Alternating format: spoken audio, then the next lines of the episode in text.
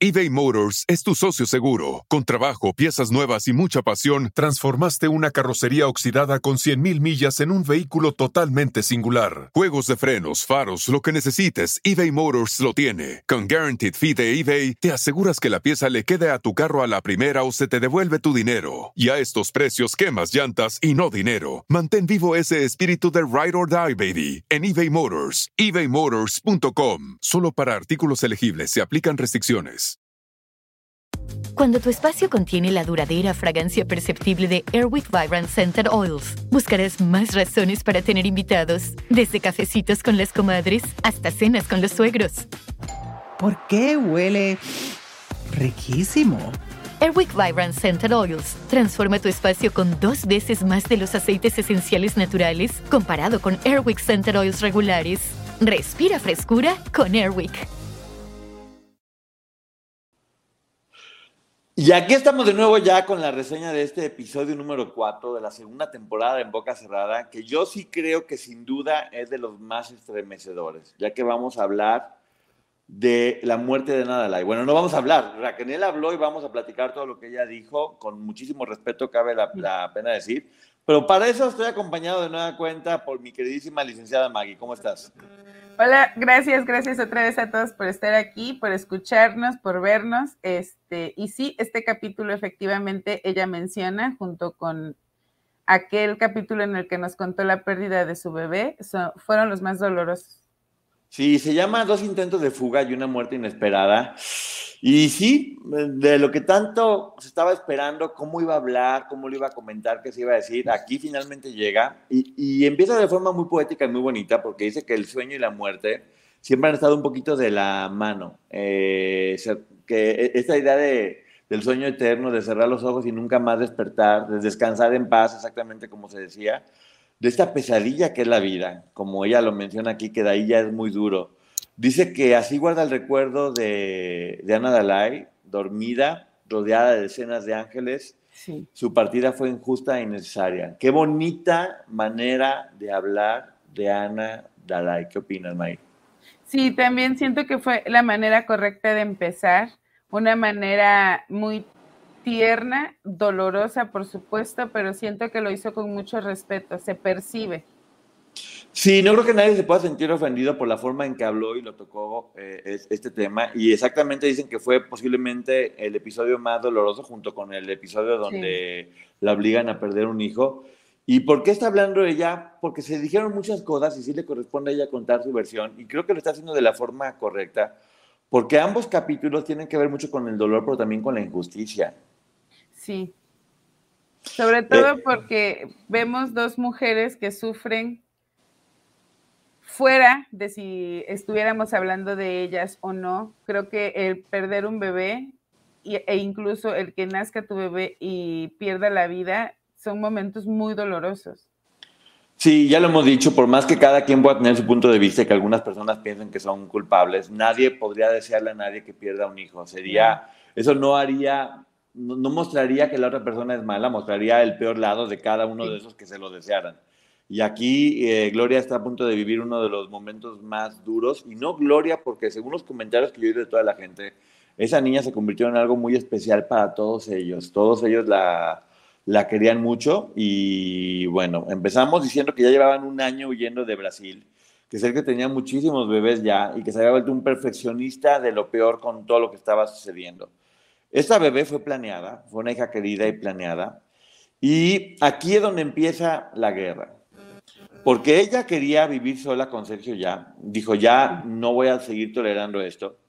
Y por otro lado, ellas se habían unido y no querían dejarlo a él. Recuerden que en ese momento estaban completamente manipuladas dentro de esta organización y no estaban dispuestas a ceder y se volvió una guerra muy fuerte entre ellas, ¿no? Y ella lo dice, todas estaban programadas para no abandonar a Sergio. Me parece que es la palabra correcta. Este, ni siquiera era por voluntad, estaban programadas para seguir ahí. Que eso da mucho gusto, escuchar cómo cada vez van usando los términos correctos y estamos aprendiendo todos, porque como dicen, hay que aprender para aprender cosas que antes se decían de estaban enamoradas, no, no estaban enamoradas, estaban programadas para estar con él. Ya estas historias de que él era un don Juan y que todas morían de amor por él, olvidémonos de eso. Eran prisioneras de una organización que le estaba haciendo mucho daño. Y en México estaba explotando todo. Eh, algo que me ha llamado mucho la atención es que nunca ha hecho referencia directamente a TV Azteca, Pati Chapoyo, este tipo, o la campaña de la que se ha hecho eh, conocimiento. Según tengo entendido, Aurora Valle va a participar posteriormente en alguno de los capítulos, pero bueno, hasta ahorita ella simplemente menciona que en México todo estaba explotando, que era un incendio, y por eso es que de vez en cuando, una vez al año, fíjate nada más, los, las ponían a hablar con sus familiares. En esa ocasión ella dice que le dijo, ¿sabes qué? Habla con tu mamá el 10 de mayo de 1999, que era la fecha donde, pues bueno, la señora estaba esperando que la festejara por el 10 de mayo, sin tener idea de qué era por lo que estaban pasando. Menciona que incluso Gloria también no, no tenía acceso ya a llamadas telefónicas, le medía y le contabilizaba todo lo que estaba haciendo. Y obviamente ya sabemos que todas estaban controladas por todas, porque ahí las que han logrado hacerse responsables mencionan eso, que también ellas formaron parte de este circuito, ¿no?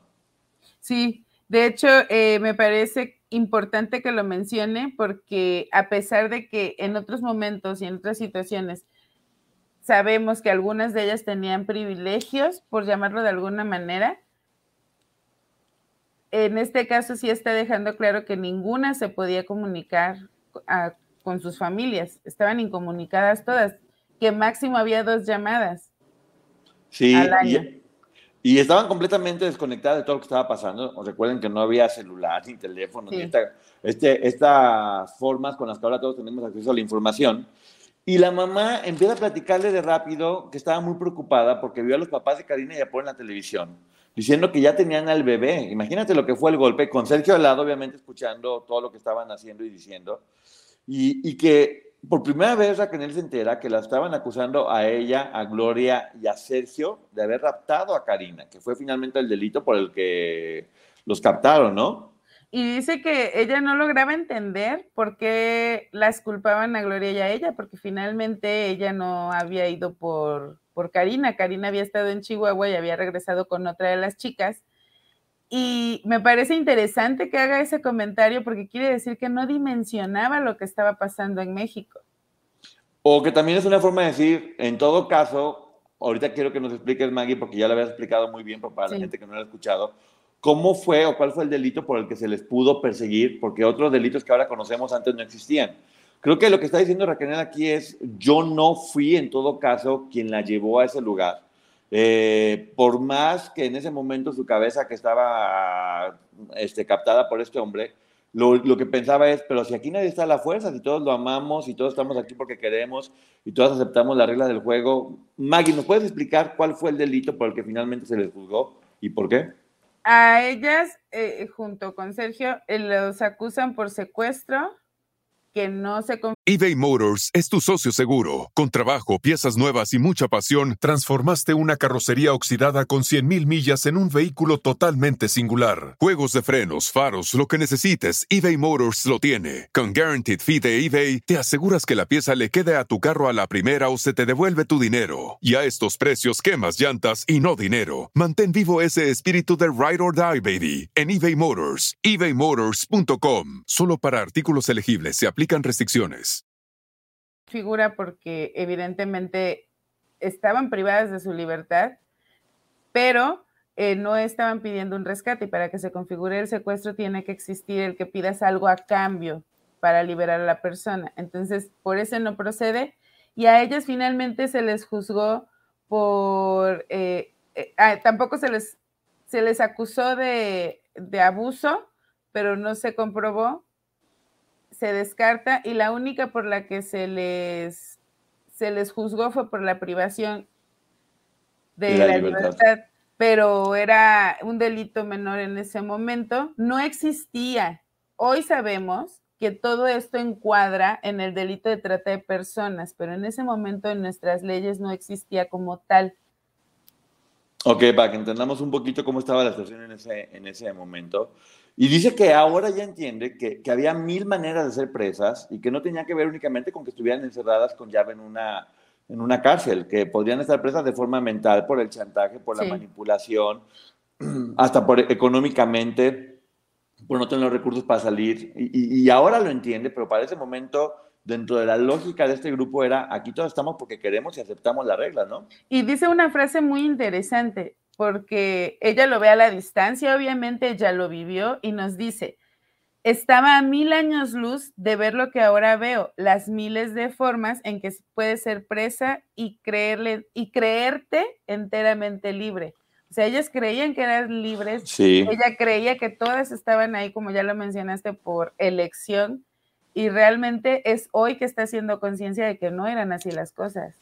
Hay algo que hay que hacer menciones y es que muchas veces las víctimas se dan cuenta que son víctimas hasta después de mucho tiempo. No Sí. es que en ese momento se estén dando cuenta y aquí lo está mostrando. Y Sergio lo que hacía es lo que hacen todos los narcisistas, eh, que era minimizar. No, hombre, son mentiras, no, no pasa nada, todo va, todo va a estar bien. Eh, pero imagínate, Karina, 16 años que ya era madre, y él ya sabía todo lo que estaba pasando, que su familia estaba rogando por su hija, y, y ellas no tenían toda la información completa, solo él, solamente tenían pedazos, un poquito de información por aquí y otra por allá. Y esta fue la forma en la que ella se enteró. Si no hubiera hablado, capaz que ella seguía pensando que estaban en su, en su mundo y que todo estaba pasando de forma correcta, ¿no? Pero aquí menciona algo que a mí me llama mucho la atención y que creo que deberíamos de empezar a buscar por ahí, porque dice, él nunca perdió contacto con su gente de confianza. ¿Quién era su gente de confianza? Exactamente, ¿quiénes estaban allá manejando todo en México? Que siempre creo que hay muchas personas de las cuales aún no se habla o no se sabe, pero eventualmente también posiblemente ahora que tengan que contar las verdades en la demanda en Estados Unidos, creo que puede, pueden surgir todos esos nombres que hasta ahora son misterio, pero que seguramente no por mucho tiempo. Eh, dice también que a todas se les empezaron a vencer sus visas y que las amenazaba. ¿Saben que no tienes visa? Y si te van a agarrar, te van a deportar a México y bueno, ya nunca vas a volver con nosotros. Fíjate nada más, ellas no sentían como que era su forma de liberarse, sentían que era la forma en que las iban a arrancar de la que en ese momento consideraban que era su familia, ¿no? Sí, eh, eh, finalmente, como ella lo dice, ya estaban programadas para estar ahí, para tener estas lealtades que nos pueden parecer extrañas porque eran amigas y enemigas al mismo tiempo, pero era su familia, era lo que ellas entendían por familia y era preocupante y doloroso pensar que las podían arrancar de ahí. Sí, y explica cómo Liliana Soledad Regueiro, que era argentina, era la que manejaba Sí. y hacía todo, porque al ser argentina no necesitaba esta visa para poder estar dentro de Brasil, son países vecinos. Entonces, eso hacía que ella pudiera manejar todo eso, no porque tuviera alguna situación especial o de privilegio, ni porque fuera la consentida, ni porque tuviera un rol importante dentro de la organización, era básicamente por eso que ella se encargaba de todos los asuntos legales. Y algo que menciona Raquel, que también es, es digno de, de- de tomarse en cuenta, es que ella y Sergio fueron a la embajada de México para poder renovar los- la- las visas o el pasaporte. Y dice, bueno, si estábamos yendo a la embajada y estábamos dando nuestros nombres y haciendo todo de forma legal, no estábamos huyendo desde mi punto de vista, porque si estás huyendo no haces eso. porque ella no sabía lo que estaba pasando. Y a mí este, me gustaría decir algo, el hecho de que ella mencione que Liliana era la que hacía estos trámites y como cosas que la mandaba hacer Sergio, porque no necesitaba la visa para estar en Brasil, me parece que fue muy atinado porque muchas veces se le ha acusado a Liliana de ser la mano derecha, la mala, la... Y no, ella la estaban utilizando, bueno, la estaba utilizando este hombre justo porque tenía ese beneficio. Y aquí podemos entender que nuevamente Liliana, como el resto, solo estaba siguiendo órdenes. Y es bueno hacer mención que Liliana Soledad Regueiro, a quien ya entrevistamos, está la entrevista aquí en el canal de Ponchote por si alguien quiere verla, ella siempre se ha hecho responsable de lo que hacía y de hecho hay, hay que recordar que ella inclusive fue a las autoridades tanto en Argentina como en México y en Brasil también para poder denunciar muchas de las cosas que estaban pasando. Es una mujer muy valiente, con una personalidad muy fuerte y creo que también eso le hacía eh, el elemento de confianza, sabiendo que ella difícilmente iba a fallar porque además es muy, muy inteligente. Eh, dice que Carola, que, era, que también tenía un carácter muy fuerte, según me han platicado, a pesar de ser de las más jóvenes, Carola y Karina, que eran las más jóvenes, eran las de carácter más fuerte, junto con Tamara, que ya vimos Sí. que terminó liberando, liberándose y liberando también a su hermana de todo esto. Las pequeñas estaban eh, siendo fuertes y se escuchó mucho con, con Gloria, Y en una, ese, pleito fue tan fuerte, fíjense nada más eh, a los grados que llevaban estas criaturas, que vivían en un tercer piso y ella brincó de un balcón a otro con el riesgo de poder morir para poder huir y efectivamente logró escapar. Dejó a Milton, su hijo, con sus hermanas. Hay que recordar que eran tres hermanas ahí, Carla, Katia y Carola. y, y, huyó, huyó y aún arriesgando su vida. Y lo que hizo este hombre es de terror. Lo que viene a continuación es de no creerse. Dice que cuando se enteró pensó que todas estaban ocultando, eh, que en realidad eh, se, había, se había escapado porque todas la habían dejado. Entonces le dice a Raquel, a ver, quiero ver si es verdad que se puede brincar de un balcón a otro, eh, se me hace muy complicado.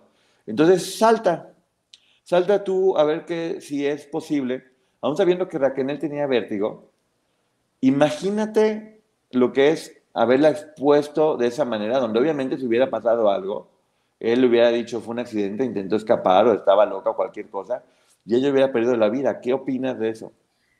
Que como ella lo dice, muy probablemente él quería justo eso, que le pasara algo y perdiera la vida y deshacerse de ella. Sí, dice ella que ahí se dio cuenta que Sergio posiblemente ya no la quería y que era tan cobarde que nunca en la vida iba a, matarla, entonces quería provocar situaciones en las que ella perdiera la vida, como haberla mandado a la favela, por ejemplo, que fue peligrosísimo.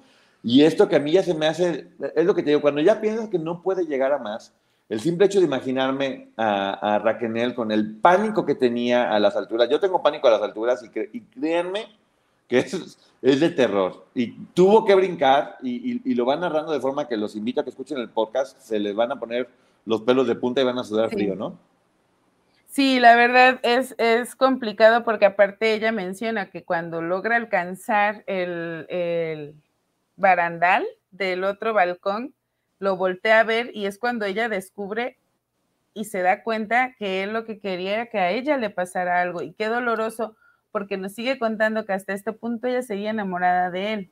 Sí, no, no, un, loco total. Y obviamente tenía miedo de que Carola lo reportara porque ya había pasado con Tamara. Entonces obviamente viene la paranoia y, se van a dos hoteles cerca de la playa y hacían guardias para buscarla por todos lados. Tenían que encontrarla como día lugar. Ahora quiero que nos imaginemos a Carola, una, una mujer muy joven de 18 años, eh, que no tenía como la experiencia de a quién pedir ayuda, a dónde ir, qué comer. Eh, Ah, terminó obviamente regresando al tercer día, rogando ser aceptada. Sí, probablemente sin hablar el idioma, sola, sin dinero, expuesta a un montón de peligros y con, con la idea todavía de que lo necesitaban a él. Entonces regresa, después de todo lo que ha vivido esta niña en ese momento, 18 añitos, y regresa a pedir perdón Ahora, no quiero imaginarme el castigo al que fue objeto, porque ya sabemos este hombre cómo se la manejaba. Y dice Raquel que siempre soñaba que era una de las valientes que se escapaban, como Aline, como Tamara, como en este momento Carola, y como posteriormente también lo hizo Marlene Calderón, que era otra chica con muy fuerte personalidad, que, que cuando ya al fin logró hacerlo, él utilizó esa técnica de si no vienes, me mato. Y ella, fíjate nada más, había ya, sabía que era un infierno, por eso escapó, y al decirle él, si no vienes me mato, ella regresó. Regresó. Imaginen el nivel de, manipulación al que estaban sometidas. A mí me parece que escuchando el relato de Raquel, nos damos cuenta de que todas ellas sufrieron y padecieron, no estaban ahí por gusto. Sí, y hace una frase muy fuerte que es, ata más la culpa que las cadenas. Y él lo sabía y por eso todo el tiempo las estaba haciendo sentir culpables. Eh, después se fueron a Copacabana, en departamentos diminutos, viejos, como diría Wendy, feos, y, que todas veían documentales todo el día, porque aparte, bueno, yo no sé también qué necesidad este hombre de, tenerlas en los, peores lugares.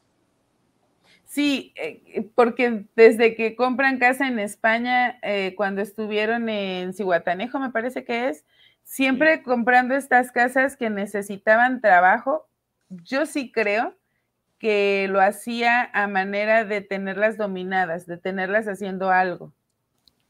Sí, dice que finalmente llegó el nacimiento de Ana Danal, que nació en el Hospital Miguel Cuoto, y dice otra cosa que me vuelve a retumbar mucho en la cabeza, que es que, el día que nació Ana Dalai, vio a Sergio igual de feliz que cuando se casó con Aline.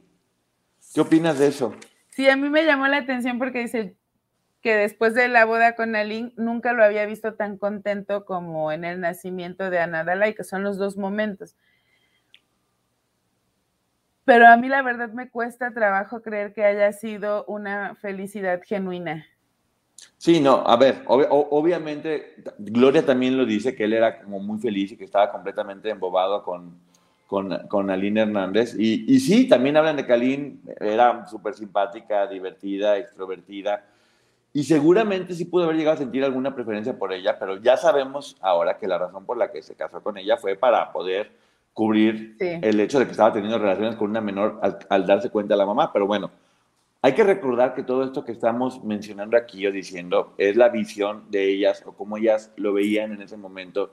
Y desde su punto de vista, lo vio muy feliz tanto en la boda con Aline como en el nacimiento de Ana y es, es, es complicado tal vez de entenderlo, pero también creo que no creo que haya sido una felicidad como la que embargaría a cualquier padre o madre, pero sí creo eBay Motors es tu socio seguro. Con trabajo, piezas nuevas y mucha pasión, transformaste una carrocería oxidada con 100.000 millas en un vehículo totalmente singular. Juegos de frenos, faros, lo que necesites, eBay Motors lo tiene. Con Guaranteed Fee de eBay, te aseguras que la pieza le quede a tu carro a la primera o se te devuelve tu dinero. Y a estos precios, quemas llantas y no dinero. Mantén vivo ese espíritu de Ride or Die, baby, en eBay Motors. ebaymotors.com. Solo para artículos se aplican restricciones. Que un poquito diferenció la emoción de ese momento con, la, con el resto que tenía todos los días. Sí, dice que habló Gloria con su mamá para decirle que ya había tenido a, la bebé y que ella le dijo, vengan a Estados Unidos, acá no están demandadas y un periodista le está ofreciendo 40 mil dólares por la entrevista. Entonces, al mencionar eso, es que se le ocurre, fíjate, Raquel fue la que se le ocurrió y dice, oye, si Karina va con sus papás a controlarlos, como, como nos mandaste a Gloria y a mí en esa primera vez que todo salió bien en la demanda que había con Aline, y, y Karina no quería, no quería separarse de ellos, que ya lo sabemos desde que llegó aquí, vemos todos los videos como ella seguía defendiéndolos y fue obligada a regresar, ¿no? Sí, pero eh, también menciona que durante todo este tiempo en el que toman la decisión de que va a regresar a México, al punto en el que llega a México, él se la pasó preparándola con lo que debía y no debía de decir.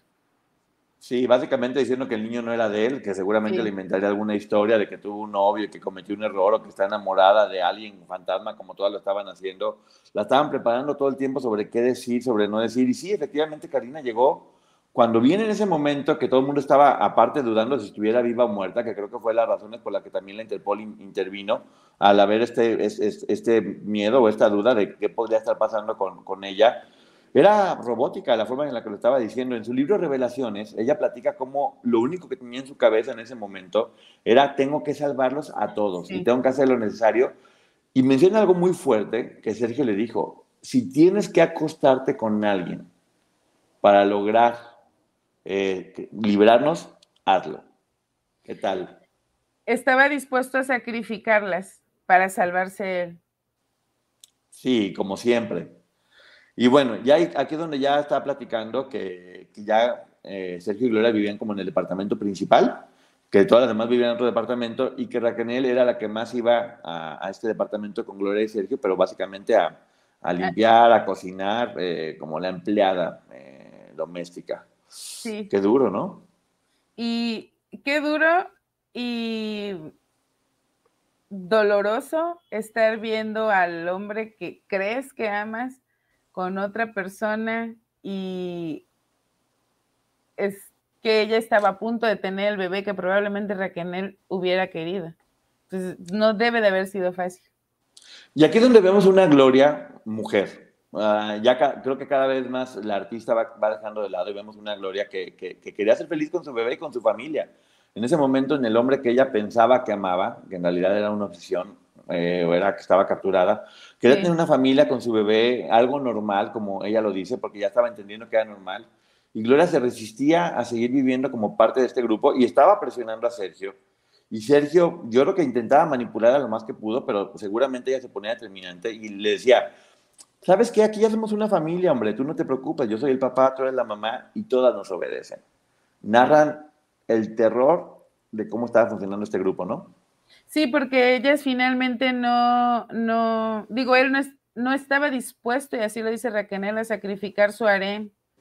Sí, sí, sí.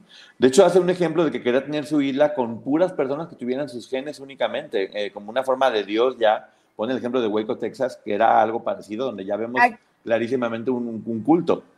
Él le gustaba ver mucho el documental de David Koresh, que es este personaje que en los años 90 logra que mucha gente, eh, ¿cómo decirlo sin que suene? Que mucha gente... Eh, Atente contra su vida. Se quite la vida por decisión propia, entre comillas. Entonces, él, este era como su ideal y, algo que hay que destacar, eh, David Koresh era músico, era predicador, era líder sectario. Entonces vemos que por ahí sucedía algo. Sí, y ahora viene algo que ya se veía venir, y es que este hombre ya dentro de la locura que tenía, ya se sentía Dios. Y lo vamos a ver ahorita con esto que viene, que es una escena que nomás de imaginársela tiembla. Bueno, como si no hubiera temblado ya uno demasiado con lo que ha pasado dentro de esta película que nos están narrando a través de audio, que es, es impresionante. De repente le dice, Mari, ven a la sala. Ella va y dice, ¿sabes qué? Resulta que Gloria quiere que tú seas la madrina de Ana Dalai. Eh, Gloria estaba muy triste porque cuando fue a una iglesia para poderla bautizar, ya estamos viendo cómo dentro de Gloria todo funcionaba como una familia normal, como lo que ella añoraba desde chica, eh, cómo esta niña había cambiado toda la dinámica, pero no pudo porque no tenía el registro, el registro civil, por eso no había podido bautizarla. Entonces este hombre decide que la iba a bautizar ahí y en ese momento. Que Raquel se emocionó y dijo, bueno, no seré madre, pero seré madrina. Y dice, fue igual que mi boda, no hubo flores, no hubo fiesta, no hubo nada. Eh, habían llevado un bote de agua bendita. Gloria sí se puso un vestido bonito azul y a la nena le puso una corona de, de flores. Pero además aquí Sergio suelta una frase. Sí, horrible. Dice, como acá el alma más inocente soy yo, yo voy a oficiar esta ceremonia. ¡Ah! No, no, no, el nivel de locura de este hombre ya, ya rayaba en, es inexplicable, se nos acaban las palabras para descifrar. Y también ver un poco la visión del mismo, como ya casi casi se sentía santificado y ya estaba completamente fuera de la realidad. Este hombre en realidad siempre hemos dicho que debe estar en la cárcel, yo creo que debe estar en un psiquiátrico por lo peligroso que ya ha demostrado ser y, y cómo ya está completamente fuera de la realidad. Dice que después de que la bautizó él, eh, Gloria oró a la Virgen María y Raquel pidió un Padre Nuestro. Todas pidieron permiso para abrazarlos. Y ahí lo que estamos viendo es, dentro del infierno que estaban viviendo, vemos una gloria pidiendo a la Virgen María, a Raquel, un Padre Nuestro, como estas ideas religiosas tal vez fueron las que luego le jugaron en contra y lo terminaron viendo a él como un líder religioso tal cual. Al que ellas tenían que obedecer ciegamente y hacer lo que decía, porque si no las convertía en malas o pecadoras no se daban cuenta de lo que también ellas estaban haciendo, viviendo, y seguían aferradas a la fe, lo cual me parece correcto. Cualquier cosa que pudiera alejarlas momentáneamente de ese infierno que estaban viviendo me parece muy bien, pero es una escena completamente abstracta y bizarra, ¿no? Sí, eh, y hasta compleja de entender para nosotros que no estuvimos ahí, porque creo que cualquiera de nosotros que alguien diga, yo soy el más puro y voy a oficiar la ceremonia de, ay, cálmate ellas ya no tenían esa capacidad y creyeron en él. Sí, aquí viene el momento más duro, que es cuando ella narra todo lo que pasó con Ana Dalai y, lo platica casi minuto por minuto para que no quede duda de qué era lo que había sucedido. A ella ya le habían conseguido cantar en, el hotel, en un hotel en Copacabana para obviamente que generara dinero y, poder este, mantener a todos. Y la mandó a rentar la película Home Alone 2 porque ahí había un villancico que quería que ella se aprendiera perfectamente bien y, para, cantarlo dentro del hotel. Dice que le mandó a comprar unos pollos rostizados para la cena. a ella y a Sonia. Sí, está narrando minuto por minuto lo que estaba pasando. Dice que dejó los pollos en la cocina y que pone la película y la adelanta hasta el momento donde está la canción para estársela aprendiendo. Y que en la recámara en ese momento, mientras ella estaba, ahora sí que encargada de esto, estaban durmiendo todos los, todos los nenes, Valentina, Milton, Antonia y Ana Dalai también estaba dormida ahí. Hay algo que quiero hacer mención, porque muchos han hablado de las cobijas que se las ponían encima para que no lloraran, porque no querían que se escucharan los llantos y que la gente descubriera. Era una forma de mantenerlos como más calentitas, entre más calentitos, eh, menos, más dormían y menos lloraban. Quiero que, sí me gustaría hacer mención que la gente entienda que quien ponía las cobijas encima de los nenes era lo de menos, porque lo hacían sistemáticamente una a otra. Pudo haberle tocado a cualquiera porque eran instrucciones que él daba, que no tenían forma de, de no hacerlo, y que lo estaban haciendo simplemente pensando en que no se escuchara ruido. Nunca ninguna, a quien le hubiera tocado poner la cobija, en el caso de Ana Dalai, eh, que se puede saber quién fue, pero preferimos aquí no mencionarlo, lo hizo con ninguna mala intención de que algo sucediera. Todas lo hacían por órdenes de él y eso creo que es algo que todos tenemos que tener muy presente, ¿no? Y que, y que desgraciadamente sucede con uno de los bebés que es Ana Dalai, pero pudo suceder con cualquiera. Y que... A algunos les gusta hacer limpieza profunda cada sábado por la mañana. Yo prefiero hacer un poquito cada día y mantener las cosas frescas con Lysol. El limpiador multiusos de Lysol limpia y elimina el 99.9% de virus y bacterias. Y puedes usarlo en superficies duras no porosas de la cocina, baño y otras áreas de tu casa. No solo limpies, limpia con Lysol. La idea retorcida de taparlos proviene de él, no de ellas. Sí, y, lo hacían obligadas por este sistema en el que ellas ya estaban eh, manejándose y en ese momento Sergio empieza a regañar a Carla por no darle de comer a su bebita y ya saben que eran estas juntas largas de regaños y demás. Y, Gloria empieza a, sentir, dice que es por un instinto maternal de Sergio, Sergio, y no la deja ir a ver a su nena.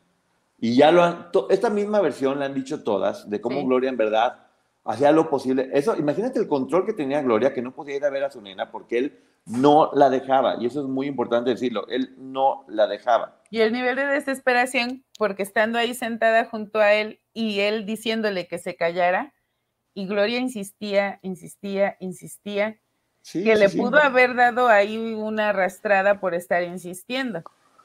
Pero estaba tan manipulada que no pudo levantarse y decir, oye, espérame, yo voy a ver a mi hija.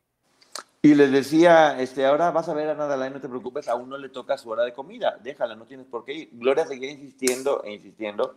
Fíjate lo que es el instinto maternal. Sí.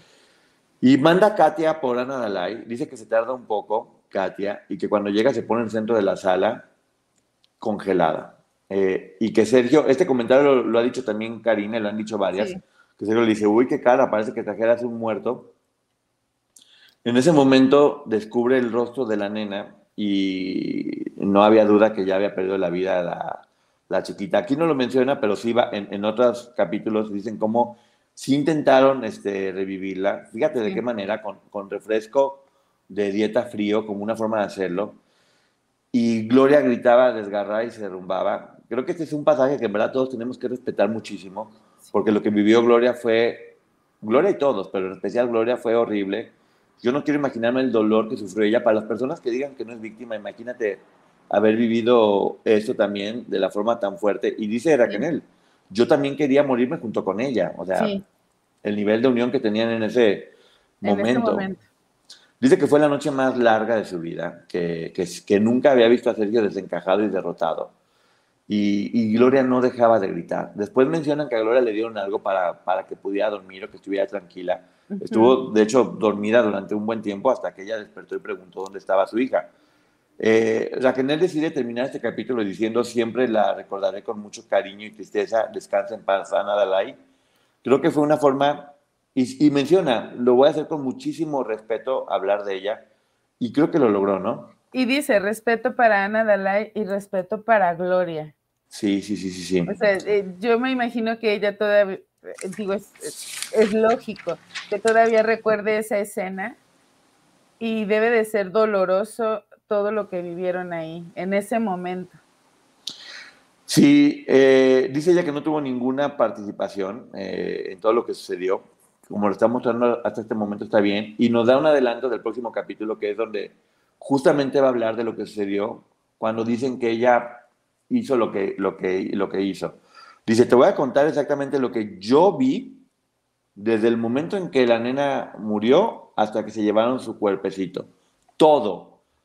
Yo sé que durante un tiempo únicamente estuvo Sergio con Raquel y, y, la nena, es lo que me han platicado, lo que me han contado, y muchas cosas han dicho. Creo que va a ser muy importante ver en el siguiente capítulo qué fue lo que pasó ahí, de su propia voz y con el respeto que lo están haciendo. Y algo que dice muy importante es, sin acusar a nadie y sin provocar heridas en otras personas, porque ella ya vivió lo que es sufrir que alguien la acuse y, generar heridas, ¿no? Y, lo dice, se han manejado diferentes versiones en donde se han querido señalar a unas o a otras, principalmente a ella, y que también se atreve a contar esta historia para que se entienda que ninguna de ellas tuvo nada que ver. Hasta que llega este capítulo que, que dura 30 minutos, pero creo que es, es, lo correcto porque no había necesidad de alargar algo que, que, es tan doloroso y era necesario dar la información tal cual como se dio con el respeto que ella y todos debemos tener, porque estamos hablando de una nena que perdió su vida y de una mamá que perdió a su hija. Sí. Y, y, eso tenemos que, que, tener mucho cuidado con eso. Eh, sí queda la duda de qué es lo que va a platicar más adelante, hay que estar pendientes y, y seguirlo viendo de esa, de esa manera, pero sin duda uno de los momentos más desgarradores de todo lo que yo me ha tocado ver. Y tienen que escuchar el podcast, porque la forma en que ella lo narra, eh, la musicalización, eh, vuelvo a repetir, es casi cinematográfico y te, hace transportarte a ese momento. Y, y, falta ver cómo lo platica Gloria dentro de la serie, que ya platicó Scarlett Gruber y la misma Carla Estrada, que fue el momento más duro de grabar por lo doloroso que es. Y bueno, eh, gracias por haberlo hecho con tanto respeto. Eh, este tipo de temas no pueden volverse amarillos o, grotescos y, creo que lo lograron muy bien, ¿no? Sí, de hecho ella menciona que lo cuenta como tan detallado y paso a paso justamente porque quiere que se entienda todo, pero sí sentí que omite cosas que no venían al caso y que generan mucho morbo. Ahí es donde sentí el respeto. Sí, pero bueno, hasta aquí llegamos con la reseña de este capítulo número 4. Muchísimas gracias, Maggie, por haber estado. Lo que quiero decir antes de que nos vayamos. Gracias a todos por haber estado aquí y continuaremos haciendo el resto de los capítulos eh, para que vayamos tratando de entender la historia que nos cuenta Raquel, cómo encaja en el resto de las historias que conocemos. Sí, complementando con la información que ya tenemos de fuera, que es lo que nosotros eh, pretendemos o procuramos hacer para que juntos armemos este rompecabezas con esta pieza tan importante y un documento de tanta calidad como es esto que están haciendo aquí, pero siempre viendo todas las partes y todas las versiones, porque como aquí mismo se dice, no se contraponen, se complementan y aquí es lo que intentamos, complementar todas las versiones. Este, gracias. Obviamente sigan los canales de YouTube, licenciada Maggie y el canal de Ponchote y el Ponchote Podcast está en todos lados para que puedan escuchar la reseña de los primeros cuatro capítulos que ya hicimos. Si únicamente están escuchando este, váyanse a escuchar la de las otras tres. Importantísimo en el capítulo 3 que vuelvan a, entender cómo funcionan las organizaciones coercitivas o los cultos, porque eso nos va a dar una visión mucho más grande para poder seguir entendiendo esto desde otro lado, desde otra perspectiva y, y estemos pendientes, obviamente Dejen su like, síganos en, toda en todos los lugares. Y en redes sociales tienen cualquier duda, yo estoy en Twitter como arroba ponchote y en Instagram como ponchote martínez. ¿Tu, ¿Tu red Maggie? A mí me encuentran en Jurídica, Descodificados y League Maggie en todas las redes sociales. Bueno, muchas gracias a todo el mundo por estar aquí. Nos vemos hoy a las 4 de la tarde en el canal de la licenciada Maggie, donde haremos preguntas y respuestas sobre estos cuatro episodios que hemos reseñado y pendiente siempre a lo, a lo que viene. Hay que generar un diálogo de respeto. Este lunes a las 11 de la noche tenemos en exclusiva una entrevista con María Raquenel y con María García, la productora, donde vamos a hablar de todo este y otros temas. Este, se, tocará los temas de la demanda, de la serie de Gloria, de todo se va a hablar y, y dispuesta siempre a hablar con el respeto con el que lo han estado haciendo, en un podcast donde se habla con nombres y apellidos y se están haciendo completamente responsables de todo lo que aquí se está diciendo. Sí, cuatro de la tarde los esperamos para todos sus comentarios, preguntas y respuestas y sin límite de tiempo. Bueno, sí, pero más de una hora. O no, nos dejamos ir, van a ver. Muchísimas gracias a todos. Nos estamos viendo Ponchote Podcast en todas las plataformas de podcast. Gracias. Bye. Bye Bye a todo mundo.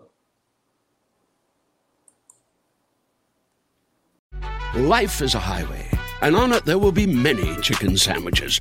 But there's only one McCrispy. So go ahead and hit the turn signal if you know about this juicy gem of a detour. Algunos les gusta hacer limpieza profunda cada sábado por la mañana. Yo prefiero hacer un poquito cada día y mantener las cosas frescas con Lysol. Las toallas desinfectantes Brand New Day de Lysol hacen súper conveniente limpiar superficies como controles remotos, tabletas, celulares y más, eliminando el 99.9% de virus y bacterias, con una fragancia que lleva tus sentidos a un paraíso tropical. No solo limpies, limpia con Lysol.